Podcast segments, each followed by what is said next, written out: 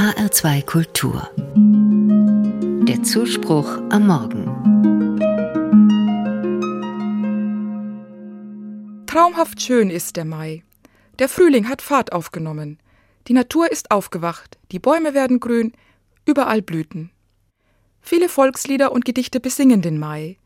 Komm, lieber Mai, und mache die Bäume wieder grün, heißt eines der bekanntesten Mailieder. Der Mai wird mit einem Tanz eröffnet. Maibäume werden aufgestellt, in manchen Gegenden von Verliebten vor dem Haus der Angebeteten. Der Mai, das ist der Monat der Jugend, der Monat zum sich verlieben, zum Heiraten und, wie meine Großmutter sagte, ein schöner Zeitpunkt, um ein Kind zu bekommen. Alles neu macht der Mai, heißt es in einem anderen bekannten Volkslied. Ich glaube, in den Volksliedern und Bräuchen rund um den Mai drückt sich eine Sehnsucht aus, die Sehnsucht nach Erneuerung. Und es drückt sich darin die Hoffnung aus. Ein Neuanfang ist möglich, neues Leben kann entstehen. In der katholischen Tradition ist der Monat Mai der Gottesmutter Maria gewidmet. Auch das passt dazu. Maria hat Jesus geboren, der, wie Christinnen und Christen glauben, den Tod überwunden hat und neues Leben schenkt. Mit Maria nahm das neue Leben seinen Anfang.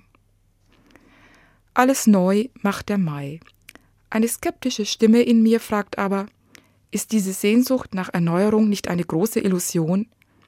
Eigentlich macht der Mai doch gar nichts neu. Die Probleme der Welt sind am 1. Mai die gleichen wie am 30. April. Der Alltagstrott geht genauso weiter wie in den Monaten davor. Und ich selbst bin auch immer noch die gleiche, mit meinen Falten, Schrullen und Macken. Und noch dazu ein Jahr älter als im letzten Mai. Alles neu macht der Mai. Vielleicht ist es wirklich nur ein schöner Traum. Dass Erneuerung, dass Neuanfänge möglich sind. Ein schöner Traum, der rasch zerplatzt angesichts der starren Realität und vielleicht auch angesichts der Unbeweglichkeit der Menschen, auch meiner eigenen. Aber so einfach will ich meiner Skepsis nicht die Oberhand lassen. Ich dichte das Mailied einfach um und singe nicht mehr Alles neu macht der Mai, sondern Was mach ich neu im Mai? Denn ein neuer Anfang fällt nicht vom Himmel. Der Mai legt ihn mir nicht vor die Tür. Aber ich kann selbst ein paar Schritte tun und etwas neu machen. Und es muss auch nicht alles sein, das ich im Mai neu mache. Manchmal sind es schon kleine Erneuerungen, die das Leben bereichern. Zusammen mit meiner neuen Nachbarin habe ich das kleine Beet vor unserem Haus neu angelegt. Ich hatte es mir schon länger vorgenommen. Nie hatte ich den Schwung dazu und wusste auch nicht so recht, wie ich es anfangen sollte. Meine Nachbarin ist eine erfahrene Gärtnerin.